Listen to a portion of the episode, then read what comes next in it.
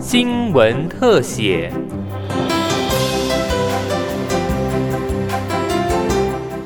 听众朋友您好，欢迎收听今天的新闻特写，我是王涵莹。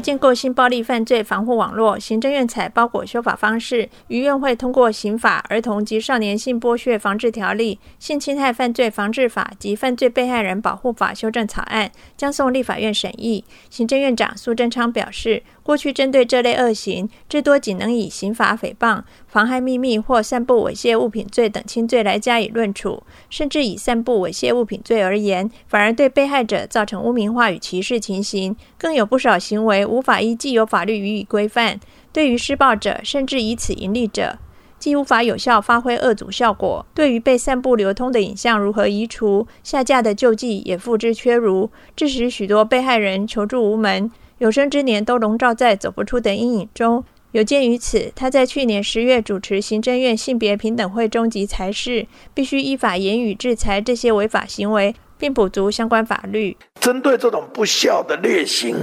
必须依法严以制裁，并完善被害人保护以及相关影像的下架机制，减少损害。除了政府部门要努力外，各行各业。不只是网络平台的业者，基于保障人权，都应该负起相关责任。科技企业在设计服务、生产用品的同时，也一定要顾及防范，避免被滥用，成为实施网络性暴力的工具。法务部检察司林景春司长说明相关的法则。第一种就是所谓的偷拍。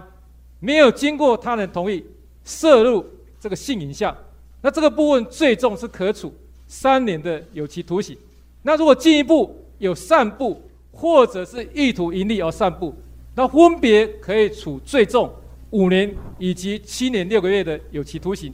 且均得并科罚金。那其次呢，就是所谓的强拍，就是用强暴、胁迫等违反被害人的意愿的方法。来摄入这个性影像，那这个部分最重呢，可以处五年的有期徒刑。那如果进一步有散布，或者是意图盈利而散布，那分别呢是可以处最重七年跟十年六个月的有期徒刑。好，接着第三种是所谓的，如果他们虽然说已经同意来拍摄这个性影像，但是没有经过被害人同意加以传播或者是散布。那这个部分呢，最重可以处五年的有期徒刑，取得并科罚金。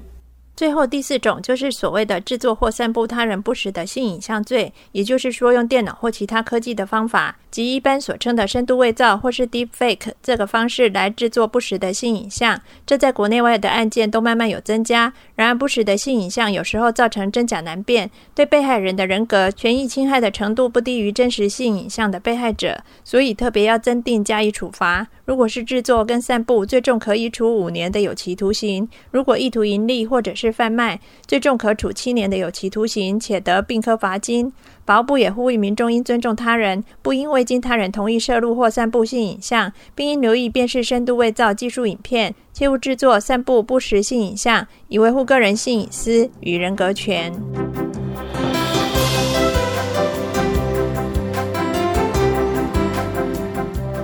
以上新闻特写是由警广记者王涵莹采访制作，谢谢收听。